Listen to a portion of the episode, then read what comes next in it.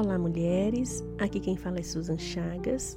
Nós estamos estudando juntas sobre o amor e esse é o devocional 3 do tópico Amor ao próximo. Em Mateus 5:43 diz assim: Vocês ouviram o que foi dito: Ame o seu próximo e odeie o seu inimigo. Mas eu digo: amem os seus inimigos e orem por aqueles que os perseguem.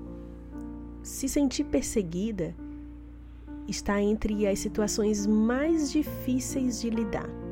A sensação de que existe alguém no seu encalço, te observando e às vezes te desejando mal, definitivamente não é fácil. No momento dessa fala, Jesus está ensinando os fundamentos básicos do reino dos céus. Esse é um trecho do Sermão do Monte o qual eu te encorajo a ler por inteiro.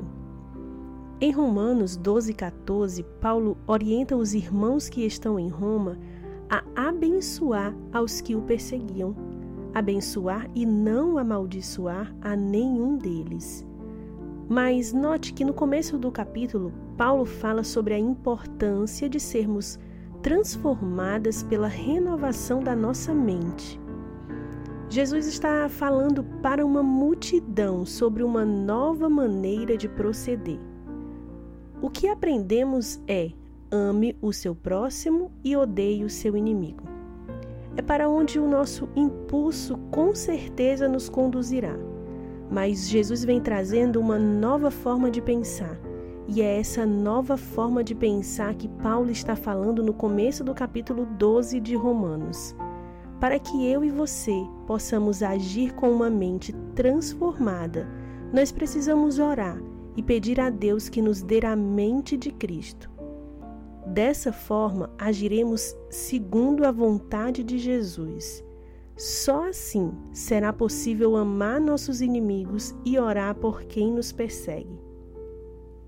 Senhor, nesse momento eu oro para que nós sejamos transformadas que nossa mente possa ser tocada pelo Teu Espírito.